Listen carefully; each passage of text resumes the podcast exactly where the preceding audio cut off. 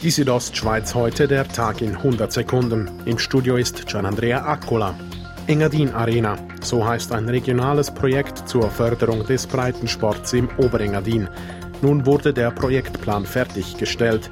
Dabei spielt die Strecke des Engadin Skimarathons eine zentrale Rolle, wie Projektleiterin Franziska Preisig erklärt. Dass man wirklich die ganze Marathonstrecke, die doch ein Stück weit Kult ist, dass man das wirklich auch im Sommer so erleben kann, mit den verschiedenen Sportarten. Erste Teile des Projekts sollen im Frühling umgesetzt werden.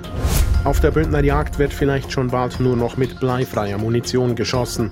Grund seien unter anderem Forderungen der Natur- und Tierschutzorganisationen, sagt der Bündner Jagdinspektor Adrian Arquint. Zur aktuellen Situation meint er, ich denke, es gehen schon relativ viele Bündnerjäger, Bündnerjägerinnen mit bleifreier Munition auf die Jagd, die auch überzogen sind, dass das gut ist und eigentlich auch gute Ergebnisse haben. Wann und ob bleifreie Munition als obligatorisch eingeführt wird, ist noch offen. Der Schweizerische Nationalpark hat einen neuen Direktor. Rudi Haller ist seit gestern im Amt.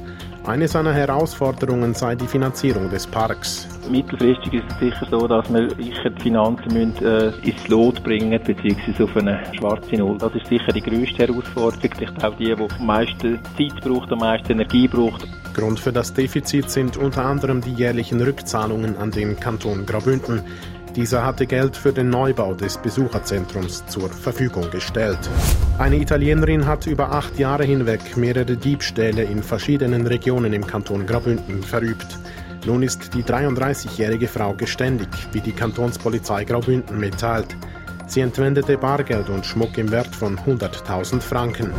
Die Südostschweiz heute, der Tag in 100 Sekunden, auch als Podcast erhältlich.